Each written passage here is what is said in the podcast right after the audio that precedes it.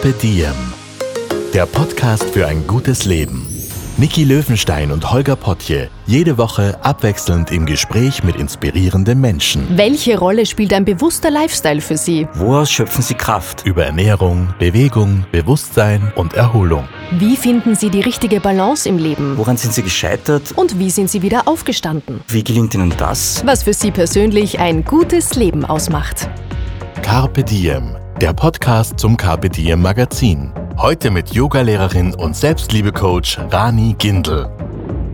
Bevor es losgeht, wollen wir euch unseren heutigen Kooperationspartner Karriere.at vorstellen. Wenn du mehr Sinn im Beruf suchst, mehr Gehalt willst oder bessere Arbeitszeiten, dann sagen wir, willst du, kannst du. Auf Karriere.at, Österreichs größtem Jobportal, findest du den Job, der wirklich zu dir passt. Außerdem findest du Tipps und Inspirationen für ein zufriedenes Arbeitsleben im Karriere.at Blog und im Podcast Wie du willst. Schau mal rein.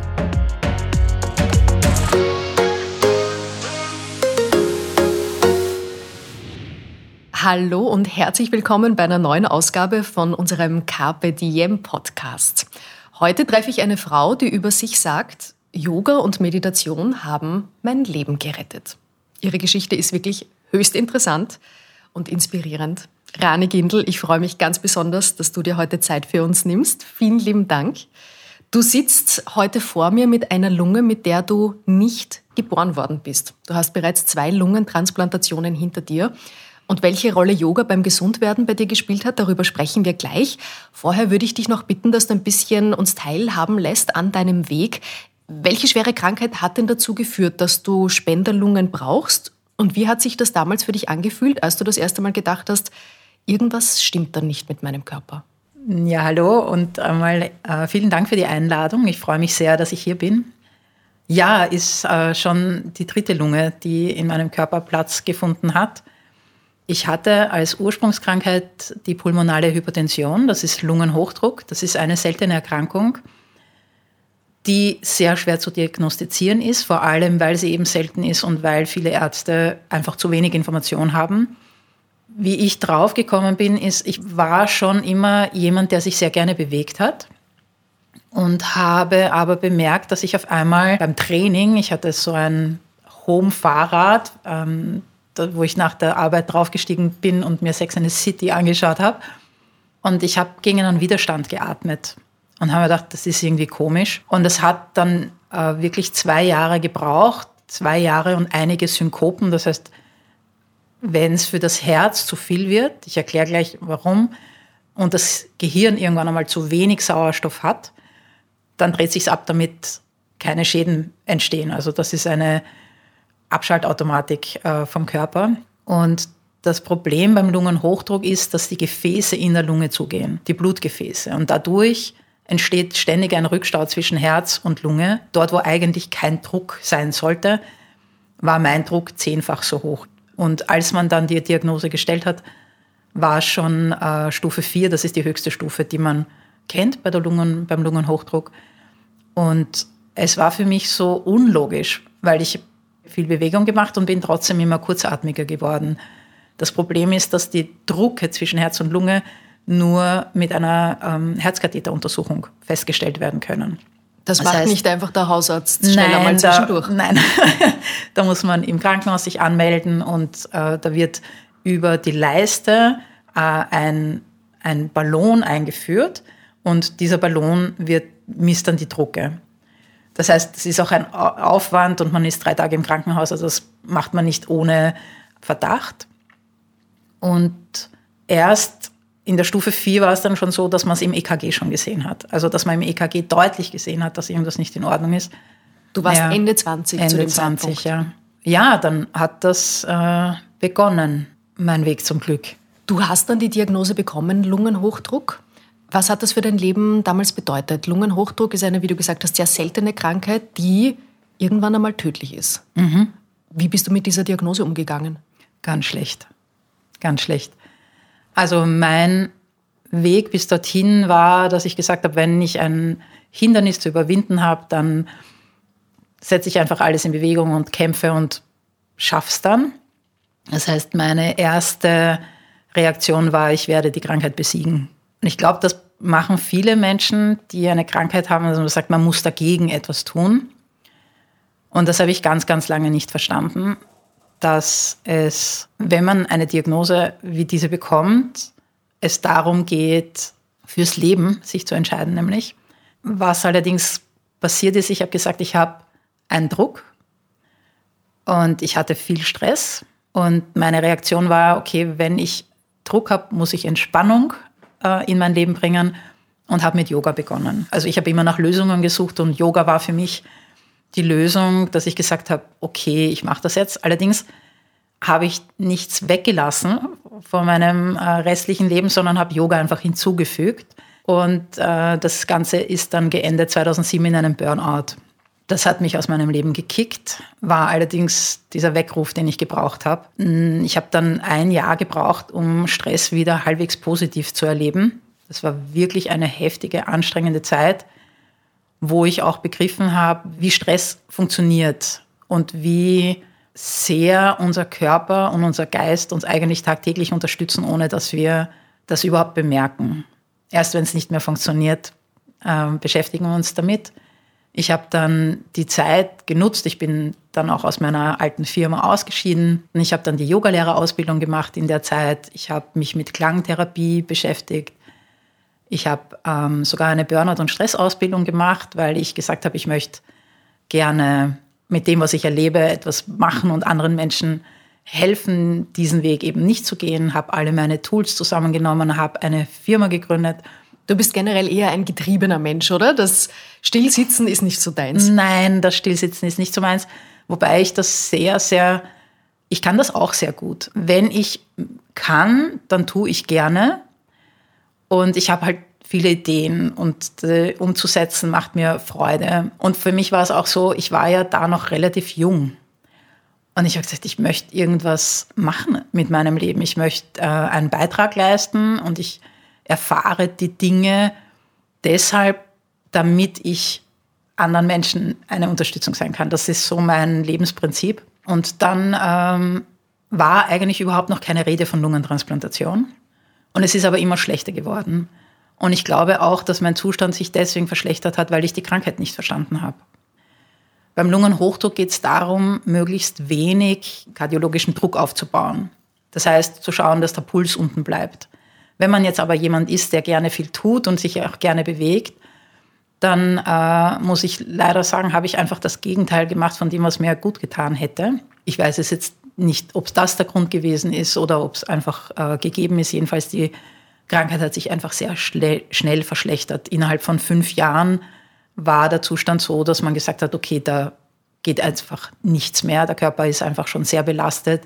Ich war mehrfach im Krankenhaus für Herzstärkung und es ist dann extrem schnell gegangen. Also die Illusion, dass ich in irgendeiner Art und Weise Kontrolle über äh, die Krankheit oder meinen Körper habe, ist an einem Tag, wo ich schon im Krankenhaus war und wo es schon darum gegangen ist, dass alle gesagt haben, bitte entscheide dich für eine Transplantation, bevor es zu spät ist, war ein Abend, wo ich nach einem sehr schönen Tag, ich hatte Besuch, wir haben gelacht, ja, ich habe mich einfach auch wohlgefühlt und am Abend bin ich im Liegen synkopiert.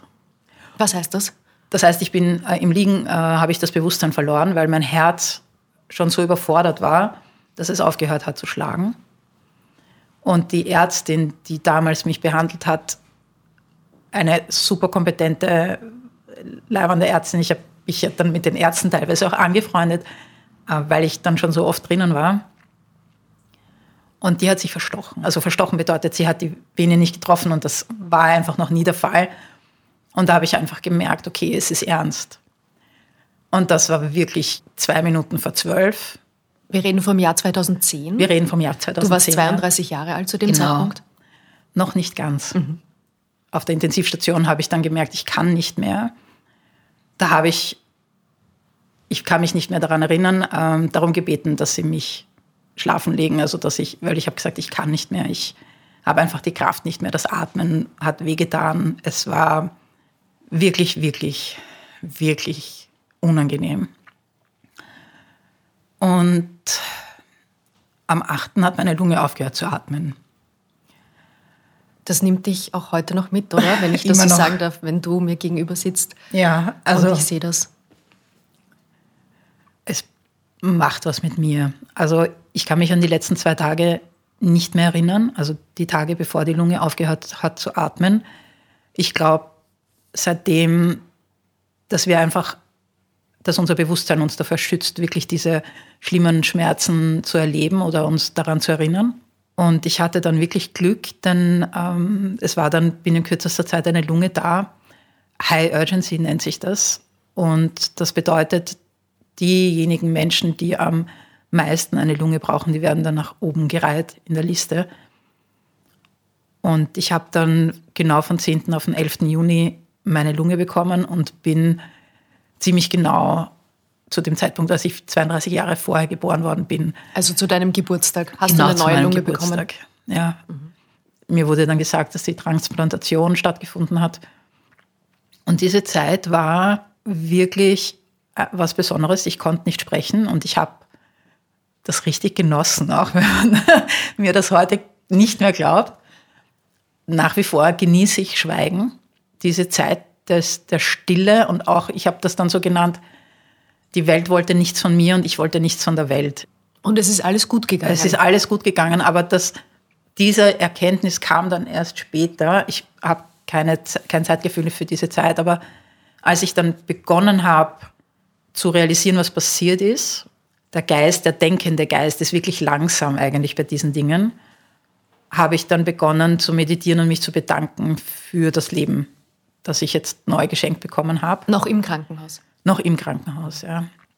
Du hast jetzt zu diesem Zeitpunkt schon die Yoga-Lehrerausbildung gehabt. Genau. Also Yoga war schon Teil ja. deines Lebens.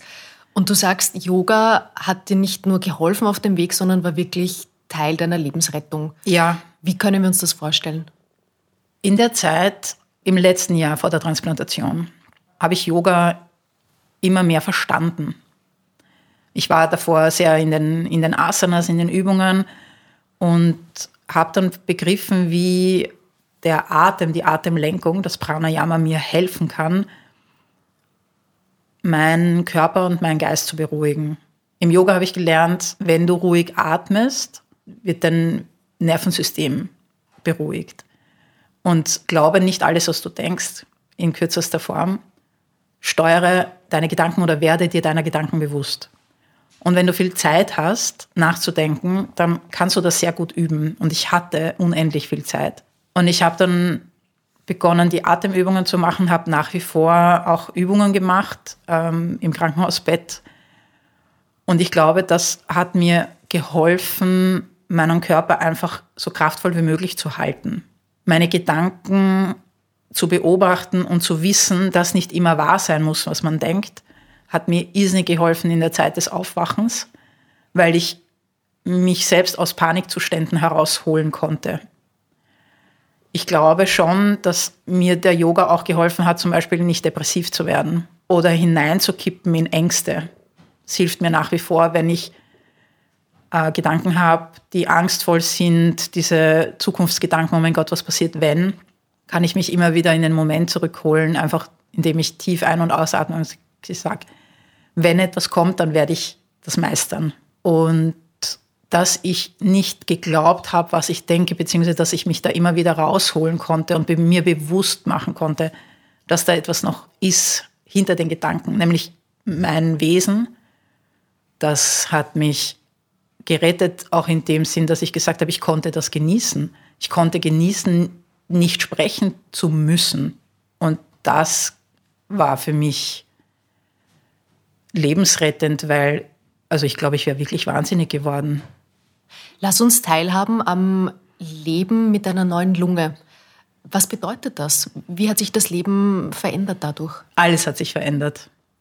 Alles hat sich verändert. Meine Beziehungen haben sich verändert ich habe mich sehr verändert, weil für mich dann einfach ganz andere Dinge wichtig geworden sind. Oberflächlichkeiten waren für mich dann als solches ersichtlich und ich habe mich eben dieses bewusste Entscheiden, will ich das oder will ich das nicht. Ich kann natürlich auch äh, gossipen und, und, und, und Spaß haben, aber es ist, für mich hat sich das verändert, dass ich gesagt habe, ich möchte gern Qualität in meinem Leben. Und es hat sich verändert, dass ich gesagt habe, ich bin jetzt am Leben und ich weiß, ich bin am Leben für einen Grund. Und ich habe dann angefangen, diesen Grund auch zu suchen. Hast du ihn gefunden? Inzwischen, also so elf Jahre danach, bin ich, glaube ich, ungefähr hier gelandet, weil das, was so wunderbar ist, es ist, irgendwann einmal wird das Leben wieder normal. Irgendwann einmal ist es eine Geschichte, die du erzählst, etwas, was du zwar erlebt hast, aber was dein Leben nicht mehr ausmacht. Ja, also Leben ist einfach großartig. Ja, wir haben jedes Jahr 365 neue Tage. Wir können Dinge machen. Ich habe dann ähm, meinen Traum mir erfüllt und habe angefangen, äh, Sanskrit zu studieren auf der Uni. Und also Indologie? Indologie, genau. Und ich habe das Leben einfach noch ein bisschen mehr genossen. Was sich auch ein bisschen verändert hat, ist, ich hatte lange Jahre, eigentlich bis vor kurzem, noch dieses Gefühl, ich, ich muss das unbedingt noch machen, bevor es zu spät ist. Also man hat auch so ein bisschen einen Stress, wenn man so jemand ist wie ich. Weil du dir deiner Endlichkeit bewusst geworden ja, bist? Genau. Weil ich einfach weiß, irgendwann einmal ist es zu Ende und ich habe es ja auch nochmal erleben dürfen. Also 2017 habe ich bemerkt, es ist irgendwas nicht in Ordnung. Das ich war gemerkt, sieben, acht Jahre nach der ersten Transplantation. Genau, sieben Jahre nach der ersten Transplantation. Ja, ich hatte eine chronische Abstoßung sehr lange. Das heißt, der Körper versucht, die fremde Lunge irgendwann einmal abzustoßen. Genau. Und das ist ein Entzündungsprozess, der da stattfindet. Fakt war, meine Lungenfunktion ist immer schlechter geworden. Der Prozess der Abstoßung konnte nicht mehr aufgehalten werden. Und ich konnte das im Gegensatz zur ersten Transplantation ganz viel mehr bewusster wahrnehmen. Weil bei der ersten Transplantation war einfach dieses, dieses sich beschäftigen mit der Organspende eigentlich nicht da. Also das erste Mal wurde im Mai darüber gesprochen, Anfang Mitte Mai. Und im Juni war es dann schon soweit. Und ich habe lange darüber nachgedacht, ob ich überhaupt mich transplantieren lassen will. Es war keine leichte Entscheidung. Deswegen habe ich auch so lange gebraucht, mich zu entscheiden, weil ich gesagt habe, wer bin ich, wenn ich nachher so viele Einschränkungen für mich annehmen muss, wobei da auch viele falsche Informationen äh, waren, die ich gehabt habe, weswegen mir auch so wichtig ist, darüber zu sprechen, was es eigentlich bedeutet, weil es bedeutet ein neues Leben. Es gibt zwar Einschränkungen, aber die sind dafür, dass man das Leben wieder zurückgeschenkt bekommt, vernachlässigbar. Kurze Zwischenfrage, wie lange hält denn eigentlich so eine Lunge, die man transplantiert bekommt? Das ist eine sehr schwierige Frage. Grundsätzlich, wenn alles funktioniert, dann hat diese Lunge oder hatte eine Plus an Lebenserwartung von fünf Jahren, als ich das erste Mal transplantiert worden bin. Das hat sich jetzt inzwischen verlängert. Ich kenne Menschen, die transplantierte Lungen haben und seit über 20 Jahren diese Lungen haben. Ich kannte allerdings auch Menschen, die innerhalb des ersten Jahres gestorben sind. Ich hatte eine ganz liebe Zimmerkollegin, die vier Jahre nach ihrer Transplantation und nach viel Leiden gegangen ist. Es ist, deswegen sage ich, es ist ein Geschenk und es macht halt auch was mit einem, weil man es eben nicht weiß. Es ist äh, ein bisschen ein Damoklesschwert, trotz allem. Ich fasse noch mal ganz kurz zusammen. Mhm. Du hast dann nach dieser chronischen Abstoßungsreaktion eine zweite, eine neue Lunge wiederbekommen. Es ist wieder alles gut gegangen. Mhm. Du hast einige Zeit darauf warten müssen. Mhm. Wie hast du es geschafft, in dieser Wartezeit nicht durchzudrehen? Yoga. Also wieder dasselbe, wieder Yoga und ich sehe mein Leben als Lernquelle. Jedes Ereignis, das passiert, alles, was mich berührt, in positiver und negativer Art und Weise, ist für mich eine Aufforderung hinzuschauen und etwas daraus zu machen, eine Erkenntnis daraus zu gewinnen und sozusagen wieder eine, eine nächste Stufe äh, zu, zu erklimmen. Ich sehe das immer wieder, auch dieses Bild der Spirale. Es begegnen einem immer wieder dieselben Themen, solange bis man sie aufgearbeitet hat, und zwar immer intensiver. Da hatte ich schon wirklich Übung und ich habe einfach auf mich geschaut, ich habe mir ein schönes Frühstück gemacht, ich habe äh, mich mit Dingen beschäftigt, die mich interessiert haben. Ich habe Podcasts gehört und ich habe ähm, Blogs geschrieben und auch den Grundstein für mein Buch gelegt in der Zeit. Und einfach auch eben das wieder so genommen, dass ich gesagt habe, okay, ich erlebe was, ich mache mir Gedanken drüber, ich fasse die Gedanken in Worte und teile sie mit der Welt, um zu zeigen, dass man auch in schwierigen Situationen einfach glücklich sein kann. Ja, auch wenn nicht alles so ist, wie man das gerne hätte. Und da kam mir eine Fähigkeit, die ich habe, wahrscheinlich schon seit Kind einfach zugute, ist, aus jeder Situation das Beste zu machen und mir nicht zu überlegen, oh, quasi was mir fehlt, sondern was ich habe. Und nach meiner ersten Transplantation war es nämlich so lustig, ich war in einem Zustand, unglaublich war die totale Gelassenheit, nicht mal meine Mutter hat mich aufgeregt. Das ist, also ich konnte mich einfach über nichts ärgern. Es hat mich nichts aufgeregt und ähnlich war das dann in dem Zustand vor der Lungentransplantation, aber auch nachher. Es war auch ein bisschen traumatisch insgesamt, also im Nachhinein gesehen, weil du stirbst ja. Du stirbst, wenn du, und du merkst auch so dieses, dieses Kaputtgehen. Ja, also das, was du als normaler Mensch hast, so in, in langen Jahren, wo du merkst, okay, der Körper wird einfach älter und von 15 Prozent Lungenfunktion auf das erste Mal messen mit über 50 ist in Wahrheit ein Schock. Es ist ein euphorischer Schock, aber es ist ein Schock. Also ich habe dann glaube ich, weiß nicht, ein Jahr oder so gebraucht, bis ich überhaupt realisiert habe, was da eigentlich passiert ist. Und du wirst natürlich auch größenwahnsinnig. Ja, auf einmal geht wieder alles. Es ist wieder so, du wie ein Pfitschi-Pfeil irgendwie. Ja, jetzt willst du das und das und das machen. Geht natürlich noch nicht alles. Aber das Gefühl, wieder am Leben zu sein, ist einfach etwas unfassbar Schönes. Also das, und auch dieses bewusste, dieses, sich bewusst machen, dass man am Leben ist, was ja jeder Mensch täglich mehrfach tun könnte, ja, in so vielen Momenten. Dieses, das pure Leben. Und du bist so attentive, du hast so dieses, was du alles vor nicht machen konntest. Und auf einmal geht Haarebürsten wieder leicht. Und auf einmal hast du wieder, musst du dich nicht nachher setzen, wenn du geduscht bist. Und du kannst wieder normal gehen. Und du merkst einfach, wie der Körper wieder kräftiger wird. Es dauert circa drei Jahre, bis du wieder auf einem Level bist, wo du sagst, ja. Aber in diesen drei Jahren kannst du deine Fortschritte wirklich dir immer wieder bewusst machen und spüren. Und das sind halt immer diese Momente, wo ich nach wie vor noch immer sehr, sehr dankbar bin. Wie geht es dir heute? Was ist heute für dich ein gutes Leben?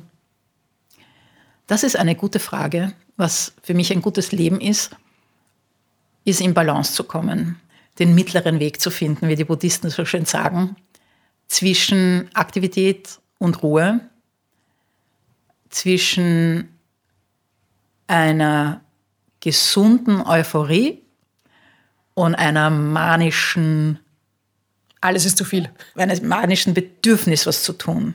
Also ich, ich tendiere gerne dazu, mich zu überfordern mit vielen, vielen Dingen, die ich tue. Und letztes Jahr hat mir, also 2021 und eigentlich auch 2020, haben mir wunderbar Gelegenheiten geboten, um einfach weniger vom Außen gesteuert zu sein und einfach auch zu schauen, okay, wie will ich leben? Was sind so Dinge, die ich in meinem Leben haben will und was nicht? Und die Erkenntnis, dass ich eine To-Do-Liste für eine Woche nicht am Montag abarbeiten muss. Das sind schon sehr hilfreiche Dinge. Lass uns über die aktuelle Zeit, über die Pandemie, in der wir alle leben, mhm. sprechen, weil du bist eine von den immunsupprimierten mhm. Menschen, die äh, in aller Munde sind seit zwei Jahren. Das heißt, dein Immunsystem wird dauerhaft unterdrückt, mhm. damit deine Spenderlunge nicht abgestoßen wird. Wie hast du in den letzten zwei Jahren als Lungentransplantierte so erlebt? Wie ist es dir ergangen? Es ist so, ich hatte ja die Transplantation 2018. Das heißt, ein Jahr lang ähm, nachher darfst du ja auch keine öffentlichen Verkehrsmittel benutzen und wenn dann nur mit Mundschutz. Das heißt, der Mundschutz begleitet mich eigentlich schon wirklich lange. Und ich habe mich eigentlich gefreut, so am Anfang von der Pandemie, dass endlich hübsche Mundschutzvarianten äh, endlich verfügbar sind, weil das war einfach ein Markt, der anscheinend zu klein war vorher. Also die Maske als Teil deines Lebens bis dahin genau. war plötzlich auf allen Gesichtern. Genau. Es war am irgendwann einmal ein Symbol der Ausgrenzung für mich auch. Ja, und Den Mundschutz zu tragen war für mich ein Zeichen, dass bei mir ist was nicht in Ordnung. Und ich habe wirklich ähm, Blicke manchmal geerntet. Und ich weiß, das ist mir nie passiert, aber ich weiß von äh, anderen, die angefeindet worden sind, wenn sie einen Mundschutz getragen haben, so in die Richtung, was regst dich denn auf? Weil das sich schützen einfach nicht verstanden wurde. Und auf einmal war es normal. Auf einmal sind alle so herumgelaufen und am Anfang fand ich es noch lustig. Covid hat mein Leben nur insofern wirklich stark verändert, als dass ich sehr viel mehr jetzt im Online-Bereich arbeite, dass ich meine Kurse streame, dass ich ähm, auch nicht aufgehört habe zu unterrichten bei Covid, sondern einfach umgestiegen bin auf Online. Ich habe dich ja als Yogalehrerin selbst auch erleben mhm. dürfen. Noch bevor ich von deiner Geschichte überhaupt wusste, habe ich einen Anfängerkurs mhm. bei dir besucht. Und du teilst als Yogalehrerin deine Erfahrungen, die Kraft, die man aus Yoga schöpfen kann. Mhm. Und jetzt gibt es ja ganz viele verschiedene Ansätze und Wege, wie man Yoga betreibt. Mhm. Was ist das, was du deinen SchülerInnen mitgeben möchtest? Das hat sich jetzt auch in den letzten Jahren äh, richtig kristallisiert. Es ist sanftes Yoga. Wobei sanftes Yoga für mich nicht heißt, nur Yin-Yoga zu üben. Und sanftes Yoga bedeutet für mich auch nicht, nur herumzuliegen und nur Übungen zu machen, zu dehnen und sich nicht zu verausgaben. Sanftes Yoga bedeutet für mich, meinen Körper so zu akzeptieren, wie er ist und ihn sanft heranzuführen. Aber es geht um den Ansatz, den ich habe, dass ich sage, ich kann die Handstandpraxis als Ziel haben und es kommt immer darauf an, wie du dorthin gehst und dass du, und das, was ich auch mitgenommen habe von meinen zwei Transplantationen ist, wenn du nicht annimmst, wo du jetzt gerade bist, dann kannst du deine Ziele nicht erreichen. Weil wenn ich immer mich überfordere, immer eine Praxis mache, die für mich anstrengend ist und nicht freudvoll, dann werde ich meine Ziele nie erreichen, weil dann wird es mir irgendwann mal keinen Spaß mehr machen. Und wenn es mir keinen Spaß mehr macht, dann sagt der Körper, äh, nein, bleibe ich lieber auf der Couch.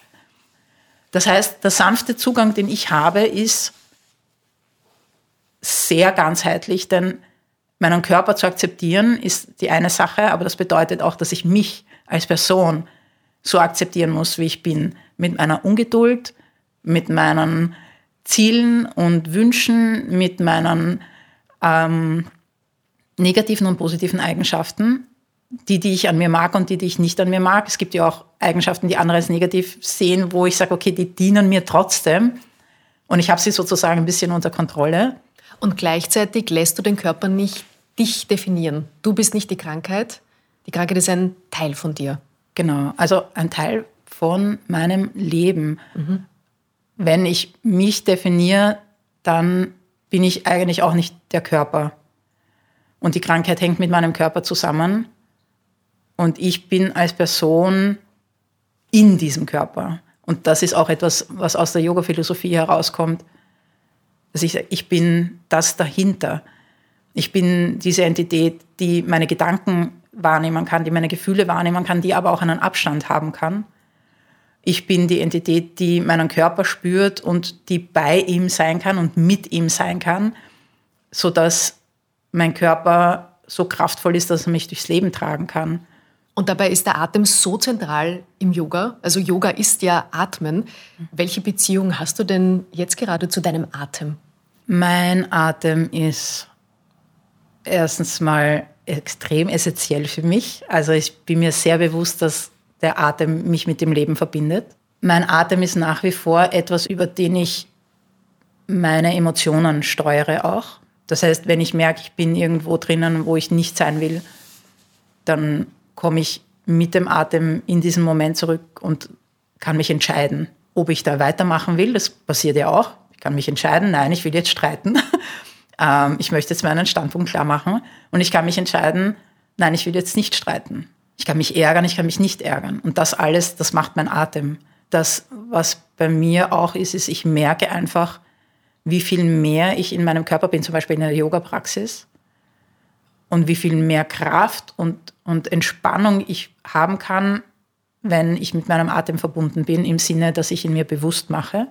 Und natürlich ist er für mich auch ein Leitfaden, dass ich sage, wenn ich merke, mein Atem ist nicht mehr da oder ist nicht mehr so ruhig, dass ich dann sage, okay, wie kann ich meine Praxis, wie kann ich mein Leben, wie kann ich alles anpassen, damit ich wieder in meiner Mitte bin, wieder in dieser Balance bin, wieder in diesem mittleren Weg, dass ich sage, ich mache die Übung. Und gestern ist mir das passiert, da war ich in einer Asana, nachdem ich 40 Minuten trainiert habe, in einer Kriegervariante und ich schaue zu meinem Oberschenkel und der war nicht parallel zum Boden. Und dann ist eben dieser Moment, dieses Atmen, und sagst, und ist das jetzt wichtig? Nein, er brennt eh schon. Ja. Und dann, und das ist sanftes Yoga für mich auch, dann beginne ich mich zu bewegen. Immer wenn ich merke, es wird mir zu viel, dass ich dann beginne, in den Fluss zu gehen und eben mit dem Atem zu fließen. Und dieses Verbundensein dann, dieses Körper, Geist und Seele, das ist für mich Yoga. Und das Gute ist, den Atem sich bewusst machen, das können wir ja jederzeit, Immer. jeden Tag, wenn wir in der U-Bahn sitzen, mhm. wenn wir in der Arbeit sind, das ist ja nichts, wo wir im Kopfstand sein müssen, was Nein. vielleicht andere, anderen dann doch auffällt. Also das lässt sich wunderbar integrieren. Also ich empfehle auch immer wieder zum Beispiel, sich zu erden, wenn man irgendwo steht und wartet, ausatmen und sich vorstellen, wie der Atem über die Füße äh, hinausgeht und auch wieder über die Füße hineingeht. Dieses bewusste Stehen, dieses bewusste Atmen, äh, auch zu, wahrzunehmen, wo die Atemräume sind. Für mich ist immer wieder überraschend, wie schlecht wir atmen eigentlich und wie schwierig Bauchatmen zum Beispiel äh, für die Yogaschüler ist, vor allem wenn sie ganz frisch kommen oder auch die Bewegung mit der Atmung zu koordinieren. Und ich sage immer, das ist ein Weg, man muss es einfach üben, man muss es einfach tun und irgendwann einmal wird es leichter werden. Und jetzt praktiziere ich seit 2005 Yoga. Es ist noch immer nicht immer da. Ich muss mich immer wieder daran erinnern, ich muss mich immer wieder dort verankern.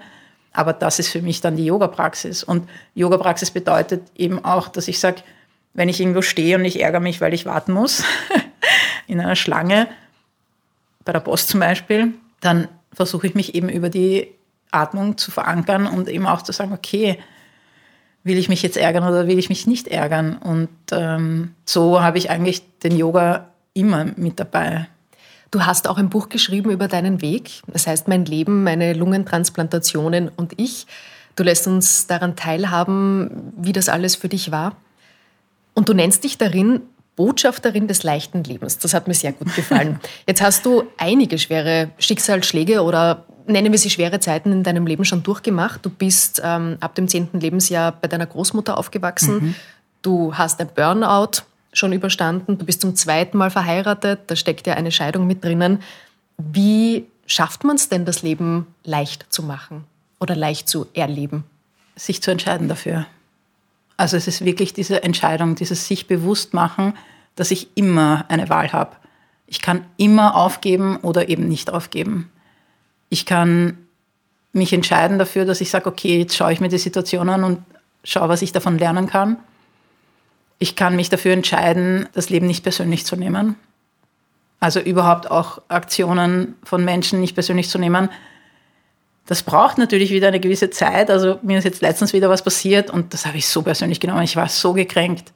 Und dann habe ich mir gedacht, nein, ähm, Du hast den schönen Spruch, not my monkeys, not my circus. Ja, genau. Also auch das bei den Menschen zu lassen und zu schauen, okay, was ist denn jetzt mein Anteil dran und was, weil das kann ich dann verändern.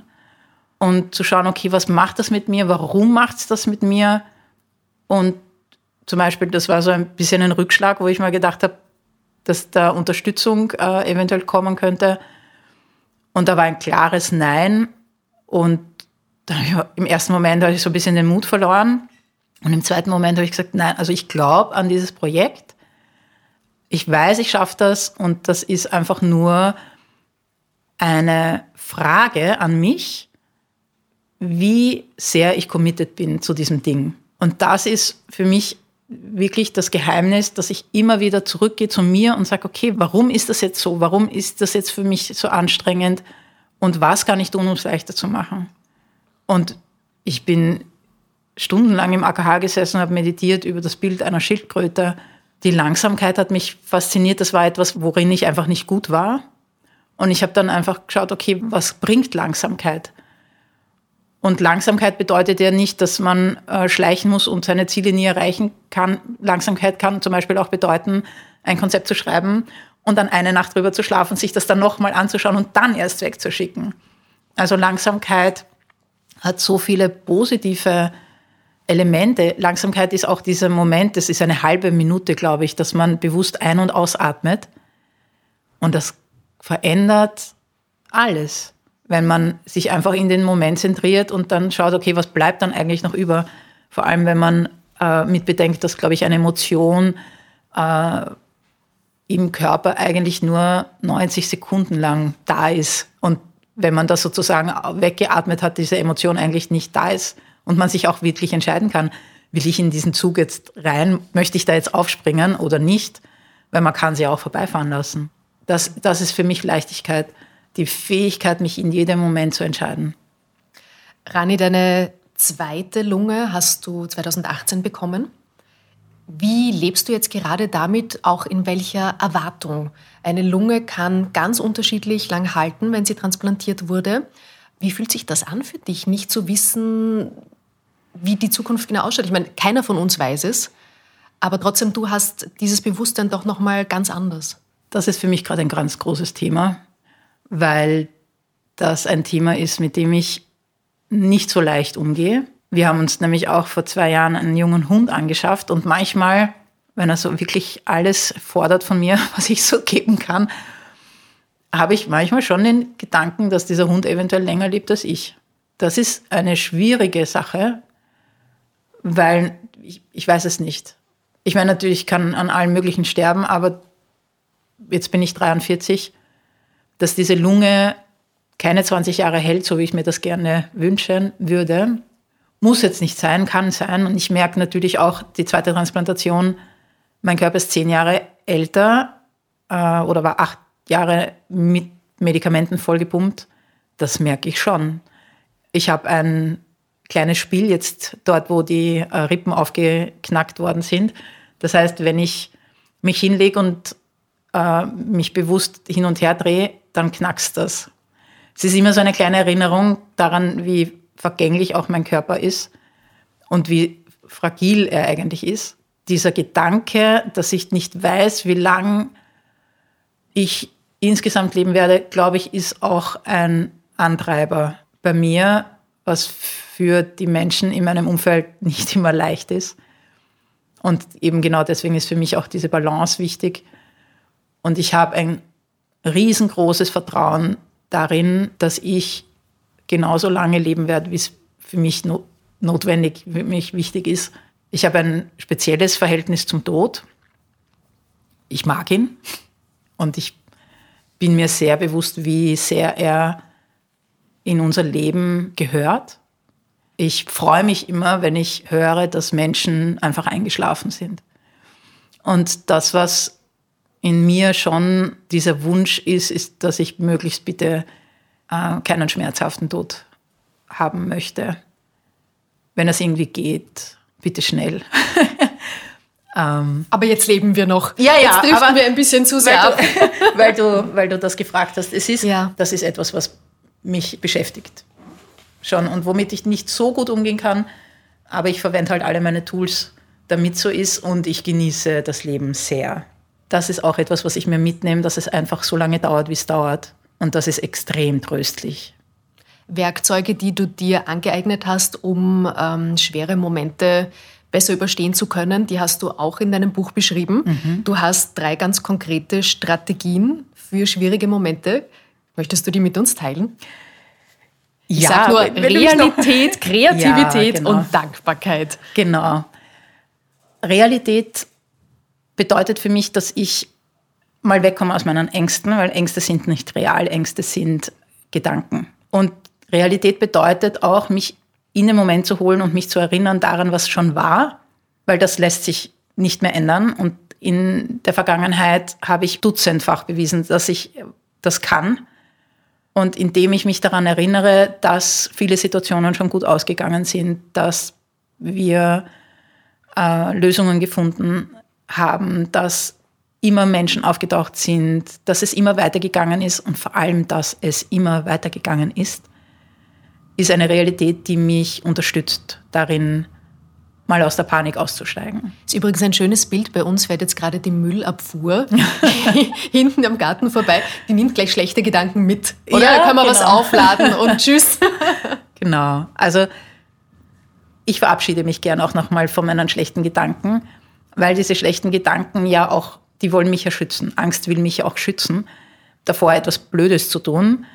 Und ich versuche sie nicht einfach nur wegzuschaufeln und einfach mit der Schaufel in den Dustbin und dann gleich wieder weg, äh, sondern zu sagen, okay, danke, dass du da warst. Das ist äh, gut, dass dieser Gedanke äh, gedacht wurde, aber Ich lass dich gehen. ja, ich lasse dich gehen, nicht so nützlich, deswegen kommt er mal auf die Seite. Vielleicht ist er zu einem anderen Zeitpunkt wieder günstig.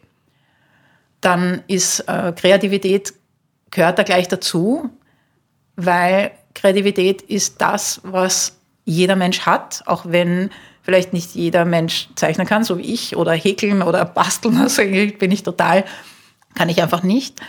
Und ich kann aber zum Beispiel gut Lösungen kreieren. Ich kann gut schreiben. Ich kann und liebe Kochen zum Beispiel. Und ich kann mir mit meiner Kreativität auch Dinge ausdenken, die mir helfen, aus einer Situation rauszukommen. Und sich das auch bewusst zu machen, dass das Gehirn einfach wirklich ein immenses Potenzial hat, äh, sich Dinge auszudenken. Ja? Und es, äh, wenn wir es auf Autopilot schalten, dann denkt es meistens negative Dinge. Aber wenn wir das bewusst nutzen und unsere Kreativität bewusst einschalten, kann ich sagen, okay, was kann denn im besten Fall passieren? Ja? Und was ist, wenn das und das passiert, dann welche Lösungsansätze habe ich? Und indem ich mir auch bewusst mache, wie wertvoll es ist, mir diese Sachen auch zu denken, nicht dort zu bleiben, aber äh, mögliche Strategien raus aus Problemen äh, zu überlegen, kann ich mir das vorhalten und sagen, okay, jetzt mache ich das und wenn das passiert, dann wird es wieder besser werden. Dann ist in Realität schon vorgekommen, dass dann einfach die richtigen Dinge passiert sind zur richtigen Zeit. Und Kreativität ist für mich etwas, was ich langsam erst verstehe, wie das funktioniert, weil ich immer geglaubt habe, ja, da muss ich basteln und Vision Boards und machen und ich weiß nicht was. Und bin immer so schlecht in diesen Dingen. Und das ist für mich gar nicht notwendig, sondern ich mache es einfach auf meine Weise und lasse das dann auch einfach fließen, lasse das auch zu, probiere Sachen aus und die Sachen, die funktionieren, behalte ich mir. Verstehe ich das richtig? Es geht darum, aus Denkmustern, die eingefahren sind bei uns, ein bisschen auszubrechen. Genau. Also Denkmuster zu begreifen und zu verändern. Und sich alle möglichen Sachen, Kreativität bedeutet ja auch, sich einfach die richtigen Dinge zu holen. Kann auch sein, ich kaufe mir ein Buch oder ein Kartenset oder höre mir einen Podcast an oder oder und kriege dadurch neue Impulse, die ich dann verarbeiten kann. Und für Kreativität ist extrem wichtig, und das habe ich jetzt wieder gelernt, und es ist so schön, dass ich immer wieder daran erinnert werde, an diese wichtigen Dinge, Stille. Ja, ich muss einfach auch den Raum haben, dass mein Hirn überhaupt diese Impulse haben kann. Und dazu braucht es einfach, dass ich auch mal rausgehe ohne Kopfhörer und ohne irgendwelche Sachen, die ich denken will, sondern einfach rausgehe und frei bin im Kopf. Und dann passiert Kreativität. Und Teil 3 ist die Dankbarkeit. Ja. Dankbarkeit ist un unpackbar wichtig. Dankbarkeit einfach für alles, was du erlebt hast. Ich habe erlebt, dass wenn ich immer nur an das denke, was ich nicht habe, dann bleibe ich in dieser Energie. Dann bleibe ich immer in diesem Bewusstsein, ah, das habe ich nicht und das habe ich nicht und das habe ich nicht. Und in dem Moment, wo ich aber sage, boah, aber ich habe so viele Dinge, ich bin dankbar für meinen Mann, ich bin dankbar für meinen Hund, ich bin dankbar für alle Lektionen, ich bin dankbar dafür, dass wir in Österreich leben und ich das Glück habe, wirklich in so einem grundsätzlich sensationellen Gesundheitssystem zu leben, so positive Erfahrungen gemacht zu haben, mit so vielen netten Menschen, so viele positive Begegnungen zu haben und sich daran zu erinnern, auch zum Beispiel den Kasten regelmäßig auszumisten und dann dankbar zu sein für all die schönen Sachen, die da noch drinnen sind. Ja. Anstatt sich zu überlegen, puh, aber das habe ich nicht. Ja. Sondern einfach wirklich bewusst dorthin zu gehen und sagen, wow, Wohnung, Licht, Strom, Wasser, fließendes, warmes Wasser, oh mein Gott, Leben, Atem. Für den Atem können wir jeden Moment dankbar sein. Essen, Kaffee, Yoga. Die Liste ist Die unendlich. Liste hört nicht auf. Liebe Rani, als wir uns einen Termin ausgemacht haben für unseren heutigen Podcast, hast du gesagt, das passte eh ganz gut. Ein paar Wochen brauchst du aber noch, weil du bist gerade mitten in einer Umorientierung. Mhm. Wohin geht denn dein Weg gerade? In die Klarheit. Mein Weg geht in die Klarheit und ich habe ähm, einige Produkte, die ich hatte, auf meine Website gestellt. Also ich habe einen sanften Anfängerkurs zum Beispiel aufgestellt. Ich habe meine Website dahingehend überarbeitet, dass ich meine Projekte vom letzten Jahr und das, was ich dieses Jahr starten möchte, raufgestellt. Also ich habe einfach sauber gemacht und ein bisschen Klarheit geschaffen, dass ähm, wenn man darauf geht, dass man, äh, dass man dann auch was sieht. Habe mich endlich hingesetzt, mich überwunden, mir einige technische Sachen angeschaut und das war für mich auch dieses, wo will ich hin? Und ich starte ja selber einen Podcast im, im März und ich wollte einfach ein paar Dinge für mich in die Klarheit bringen. Warum geht es da? Was will ich machen? Auch so ein bisschen reflektieren, was war im letzten Jahr? Was nehme ich mit? Was nehme ich nicht mit? Mein Podcast soll Heldinnen-Geschichten erzählen. Also Wege von Frauen, so ähnlich wie es bei mir war, aus der Krise in die Kraft. Liebe Rani, ich bitte meine Interviewpartner und Partnerinnen am Ende des Gesprächs immer eine Frage mit uns zu teilen, die das Leben stellt. Das bedeutet für mich eine Frage, die es wert ist, dass man sie sich im Laufe des eigenen Lebens irgendwann einmal stellt und auf den ganz eigenen Weg nach einer Antwort geht. Welche Frage oder Fragen sind das für dich? Sind sicherlich mehrere Fragen, aber die eine, die mir jetzt einfällt, ist, wie will ich leben? wie will ich leben im Sinne von, was möchte ich in meinem Leben haben, was möchte ich in meinem Leben tun und mit wem möchte ich mich umgeben, wo will ich leben. Und dieses Wie will ich leben umfasst so viele Dinge und umfasst eben auch dieses sich entscheiden, sich bewusst entscheiden und auf seine Seele hören, auf sein Innerstes und dann eben auch die Konsequenzen ähm, zu tragen und zu sagen, okay, manche Türen schließe ich damit sich andere öffnen können. Rani, ich danke dir sehr, dass du dir Zeit für uns genommen hast. Was ich heute aus unserem Gespräch mitnehme, ist wirklich den Moment zu schätzen, zu ehren, sich bewusst zu machen. Danke für dieses Geschenk. Ich wünsche dir noch eine wundervolle Zeit.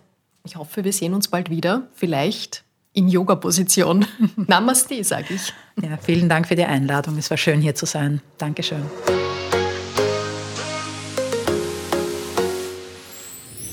Mehr von Carpe Diem gibt es auf Soundcloud, Apple Podcasts, Google Play oder Spotify. Jetzt abonnieren und liken. Wir freuen uns über eure Kommentare und sind direkt über podcast.carpediem.live erreichbar. Das Carpe Diem Magazin erscheint alle zwei Monate. Besucht auch unsere Social Media Portale auf Facebook, Instagram und YouTube und unsere Website carpediem.live. Carpe Diem, der Podcast für ein gutes Leben. Nächste Woche Holger Potje im Gespräch mit Diätologin und Keto-Ernährungsexpertin Daniela Pfeiffer.